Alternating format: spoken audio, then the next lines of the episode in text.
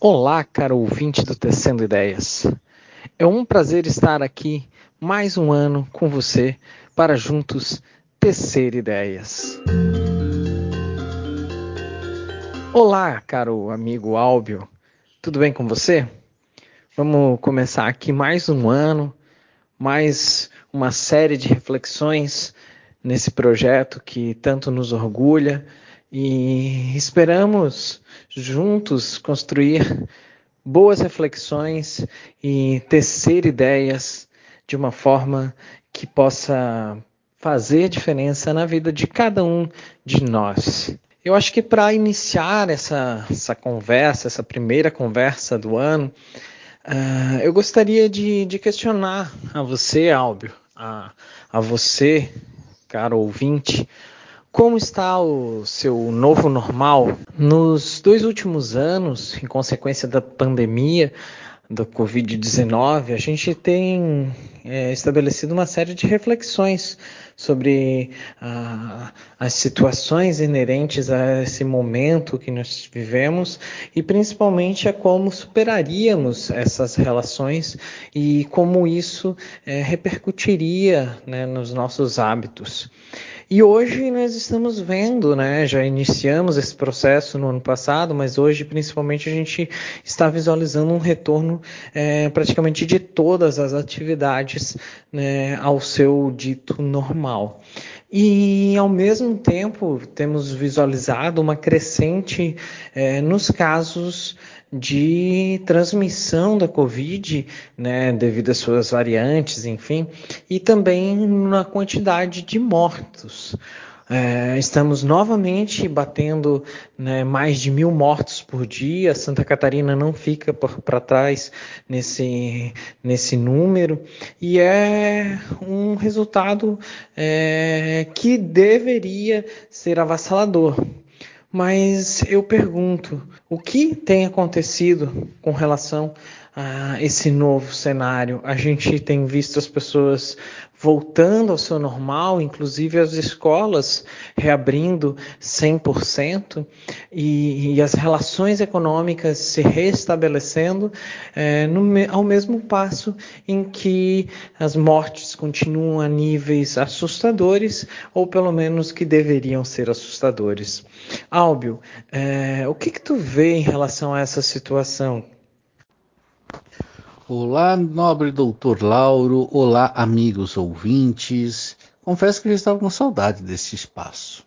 Esta conversa mais sistematizada faz falta. E era importante para pensar. O Milor Fernandes, é uma frase dele que eu acho espetacular. Livre pensar, basta pensar.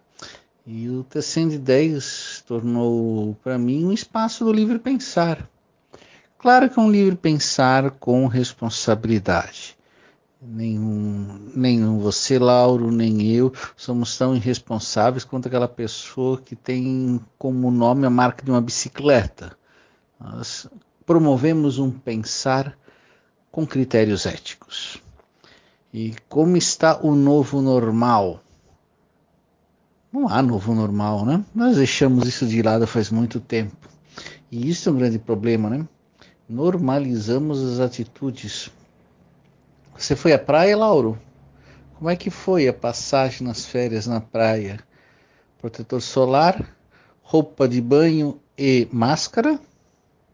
Máscara se tornou um acessório de luxo, me parece. E ali reflete também no, na questão comportamental, né? Segundo os dados do blog do NECAT, Núcleo Econômico da Universidade de Santa Catarina, eu acho que o NECAT é um, realiza um trabalho espetacular na análise tanto econômica, que é o seu foco, quanto na, no acompanhamento do Covid aqui no estado. Eu sugiro ao amigo ouvinte que conheça o blog NECAT na UFSC ele aponta que em janeiro nós tivemos uma relação, uma relação a dezembro, um aumento de 16% no caso de Covid, com 991 casos em média por dia. Santa Catarina é o terceiro estado do Brasil no coeficiente de incidência. O que isso significa? Eu penso em duas coisas. O catarinense é um bicho tolo. Não há cuidado de si e não há o exercício do cuidado do outro. Então, esse novo normal revela uma ausência de cuidado. E eu encontro pessoas na rua, no mercado, com o uso incorreto da máscara ou sem o uso da máscara. Limpar as mãos com álcool gel parece que virou um luxo também de poucos. Então, o primeiro grande aspecto que eu penso é a ausência de um cuidado de si e um cuidado do outro. O normal onde não há preocupação. E isso os números revelam. Cada 10 internados, 7 são pessoas não vacinadas ou com a vacinação fora de ordem. Novamente, o cuidado. O segundo aspecto que eu gostaria de mencionar nessa reflexão inicial é a ausência de políticas públicas. É, campanhas de vacinação são inexistentes ou de pouca eficácia. Concordo contigo, Álvio. Eu acho que realmente uma das grandes expressões desse momento que a gente vive é essa falta de cuidado para si e para o outro, né? É, que acabam repercutindo né, em toda essa, é, essa tragédia que a gente tem assistido. Uma tragédia aplicada a si e muitas vezes aplicada ao outro. Eu li, por exemplo, essa semana que um pai estava sendo, foi denunciado e poderia ser acusado criminalmente porque tinha é, o diagnóstico de Covid, foi visitar a filha, né, pequena, a abraçou e a beijou. A mãe, sabendo da situação, foi até a delegacia e denunciou esse pai. É, e isso é a expressão né, da falta de cuidado de si, para si e para o outro. Esse menosprezo com a vida né, que põe em risco as pessoas né, e que acaba é, repercutindo nesses números cada vez mais alarmantes que nós continuamos vendo dia após dia ao longo desses dois anos, apesar do avanço né, da vacinação. E essa falta de cuidado para si e para com o outro é uma falta de cuidado que nos deixa até um pouco é, sem entender, né? Já que a gente tem visto ao mesmo compasso um aumento, um, um, um desejo de do cuidado em relação à estética. A gente vê as mulheres cada vez mais habituadas aos espaços de embelezamento e também os homens. Né, que hoje recorrem muito a esses ambientes. Os homens não querem mais aqueles cortes de cabelos tradicionais, apenas de tesoura, eles querem profissionais que, que fazem arte, né, com navalhas e máquinas. E também querem cuidar da barba, querem cuidar da pele, querem cuidar né, dos aspectos visuais de uma forma que antes é, não estavam tão preocupados. Né?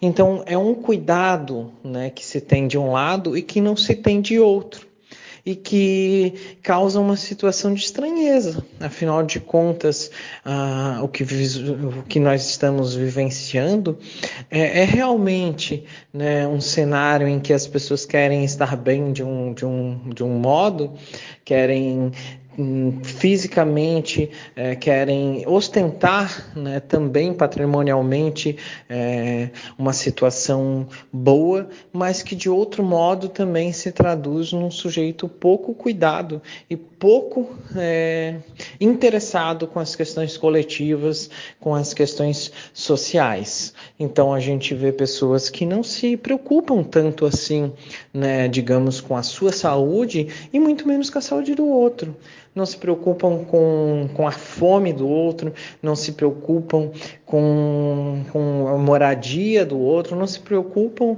com o outro estar bem ou não estar bem. E aí a gente lê né, essa situação é, compreendendo que números são números para muitos, que, que passou a época, o estágio da pandemia em que a gente se preocupava.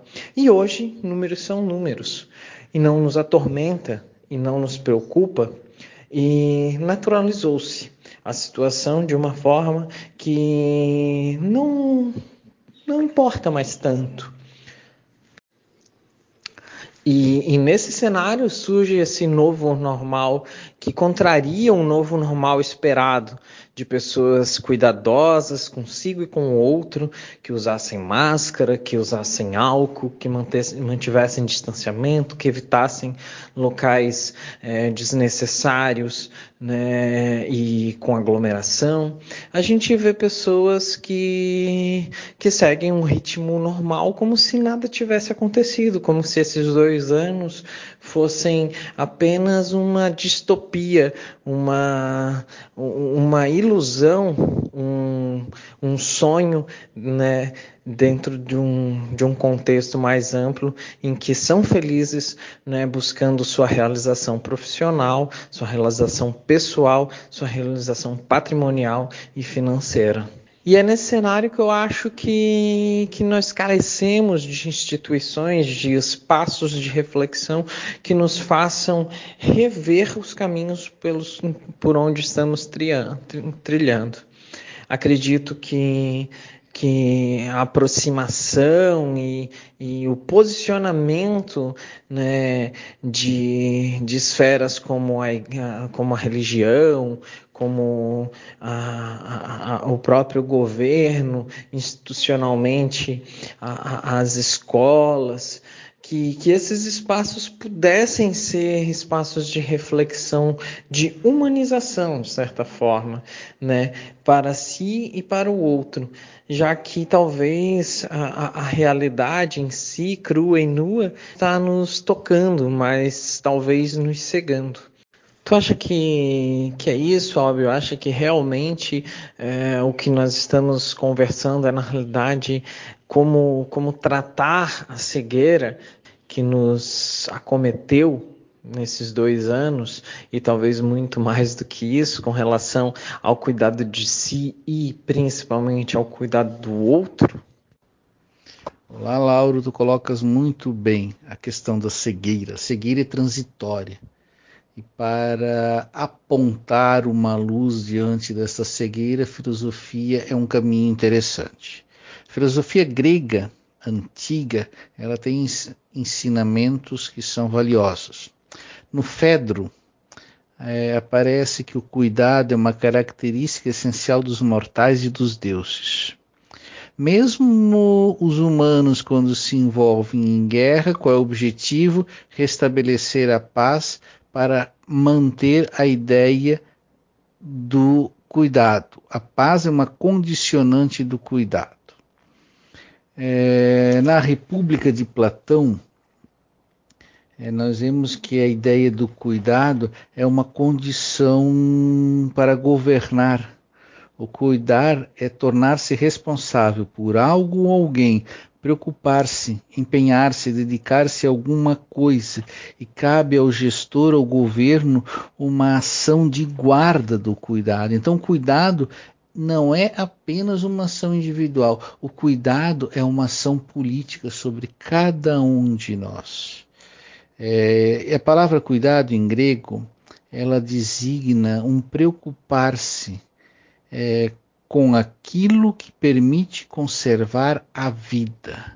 Então, cuidado de mim, o cuidado com outro, cuidado com a vida. Se o cuidado com a vida é uma ação política, então, algumas ações precisam ser adotadas, algumas normas precisam ser regulamentadas.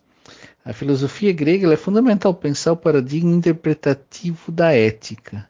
Então, a questão do cuidado é uma questão ética. E quando tu colocas a questão da cegueira, me parece que nós vivemos um tempo de cegueira ética e ali caberia muito bem a escola como possibilidade de se pensar a ética. Por que, que eu digo isso escola? E nós, enquanto sociedade, nós falhamos. Por quê? Estamos em tempo de retorno às aulas. Qual é a discussão? É, falta de professores, Algumas redes municipais já iniciaram o ano com em estado de greve. O governo de São Paulo cobra vacinação, mas é uma cobrança mais orientativa. É... As discussões são extremamente falhas. No momento de retorno às aulas, qual é a discussão séria que se faz em relação ao cuidado de si, ao cuidado do outro, em relação ao tempo de pandemia que se vive? Se pensarmos uma educação integral que envolva todas as dimensões do ser humano, como desconsiderar a questão da ética da vida? Os gregos já nos ensinavam isso. E parece que nós esquecemos algumas condições éticas do cuidado. Eu estou gravando este áudio numa sexta-feira à noite.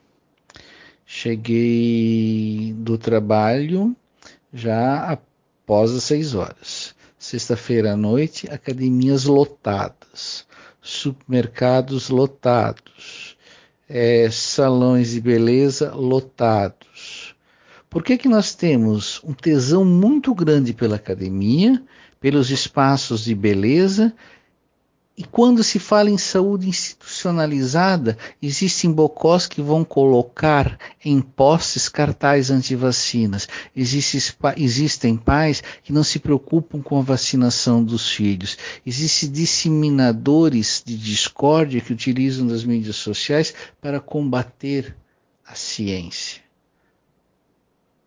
Por que, que a saúde médica institucionalizada ela é tão questionada se outras instâncias de saúde de beleza são aceitas normalmente. Me parece uma grande hipocrisia comportamental. Aqui algumas coisas são aceitas, são normalizadas e outras coisas são questionadas. Será que nós poderíamos ocupar, Lauro, este tempo oportuno do retorno às aulas para promover um debate uma mobilização a pensar a vida de uma outra forma? Enquanto tu falavas, eu fiquei lembrando daquele livro muito conhecido que, do José Saramago, que é o Ensaio sobre a Cegueira, que mais tarde também se tornou um filme e aqui fica né, como dica aos nossos amigos é, ouvintes, né, que também né, façam aí o seu exercício de leitura, comprem o livro, busquem nas bibliotecas, que é bem interessante para a gente continuar essa reflexão.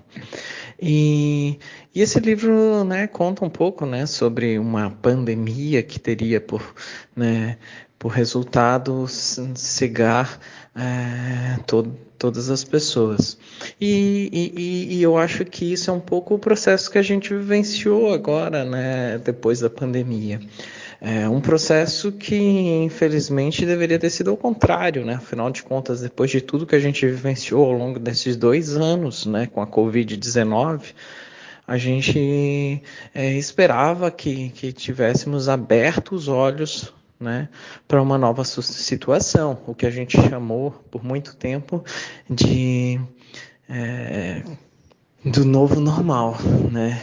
E e que infelizmente não se consolidou, né? E a gente realmente tem visto as pessoas cegas à realidade, de tal forma que esqueceram totalmente, como se não tivessem visto o que viram, né? E, e vivem hoje como se não tivessem é, vivido o que viveram, né? Sem os cuidados para si e para os outros, né? Abrindo portas para outras pandemias, para outros desastres de todo tipo né? E eu acho que aqui a gente pode incluir não só em relação à saúde pública, né, em relação a uma doença como a Covid-19, mas também em relação a questões políticas, né? Afinal de contas, nós também somos cegos nesse aspecto. Esquecemos do que vivemos, do que presenciamos, de personagens que nos é, marcaram, marcaram a nossa história negativamente, inclusive, e, e, e e seguimos né, num projeto que nos coloca como reféns e nos coloca como, como passivos, né? É, e infelizmente os resultados a gente vê dia após dia, né, no Senado, na Câmara, é, enfim, em todos os locais. Então eu acho que essa cegueira realmente ela transborda o nível da saúde pública e se institui em todas as esferas da nossa vida. Não é de hoje, mas hoje a gente tem vivenciado, a partir da Covid, né, uma, uma forma de ver isso de uma, né, de uma maneira que a gente nunca viu tão escancarada. E sabe que lendo Michel Foucault, é, eu fiquei pensando, né, que, que por muito tempo, né, a, a, lógica também da sociedade foi uma, uma lógica de maquinaria, né, uma lógica de massa. E, e alguns personagens, né, viam a sociedade num aspecto militar, né, de, de daqueles grandes frontes de batalha onde é, havia toda uma massa de soldados né, prontos para combater e, e, uma massa no sentido mais coletivo mesmo, né, em que a individualidade se perde diante de um grosso né, do, do, do, do, corpo militar. Né? E eu acho que a gente, de alguma forma, permanece vivenciando isso dentro das nossas estruturas, apesar de que isso tudo já parecia um pouco né, vencido, mas continuamos vivenciando no sentido de que ainda somos uma grande massa e que às vezes as perdas individuais acabam não sendo, né, vistas como algo né, de grande importância. Afinal de contas, o que conta é a, a, a, existência, a subsistência desse grande massivo, a fortalecimento da, daquela sociedade, daquela estrutura que precisa continuar a batalha.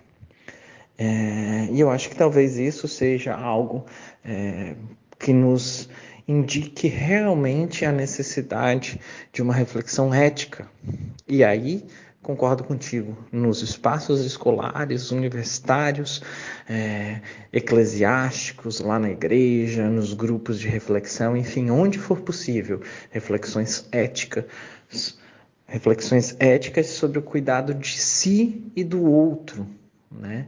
Para que a gente é, perceba a importância do indivíduo, a importância da pessoa, da sua história, das suas contribuições para a sociedade, né? E, e, que não as diminuamos a um mero número dentro de uma massa que está lá numa luta né, para sobrevivência. E aí eu te pergunto, Álvio, você acredita que o novo ensino médio, né, com essa nova configuração proposta, ele abre brechas para esse novo tipo de debate? Ou ele acaba sendo mais um instrumento para nos tornar aí partes de uma peças de uma grande maquinaria? Quero acreditar, Lauro, no novo ensino médio eu quero olhar para ele com esperança. Eu quero olhar para o novo ensino médio com a perspectiva da construção de um mundo melhor. Eu quero olhar para o novo ensino médio com ele apresentando aquilo que até hoje a educação não conseguiu apresentar de maneira satisfatória. Mas eu temo que o novo ensino médio repita os passos de outros processos que nós já vivenciamos, principalmente aqui no estado de Santa Catarina. Eu, eu lembro dos ciclos Projeto bacana. Fraca... Não se deu tempo, fracassou e não se deu tempo para avaliar, para corrigir os erros, para reestruturar aquilo que não deu certo. Eu lembro das disciplinas diversificadas, que projeto bacana, mas que sucumbiu com o tempo. Quantas e quantas iniciativas educacionais se tentou? Elas falharam, por diversos motivos e dentro das falhas não se deu tempo para avaliar e corrigir as próprias falhas. Quantas crianças que nós jogamos fora junto com a água na bacia, sem dar-se o tempo de uma avaliação. Eu penso que a cegueira e a ausência de cuidado que está presente na pandemia, ela também é reflexo e presença em outros lugares da vida. A nossa cegueira tomada a partir de uma ação maquínica nos impede de olhar, refletir os próprios erros e aprender com eles. Não faz dois anos que falávamos do novo normal, e esse novo normal nunca aconteceu. E esquecemos de avaliar o antigo normal e voltamos para ele com uma facilidade, sem nos, sem nos dar conta que foi aquele velho normal que nos para a pandemia. Qual será a próxima pandemia? O que você acha disso, nobre ouvinte? Haverá outras possibilidades de sair da cegueira? Haverá um outro novo normal? Venha tecer ideias conosco.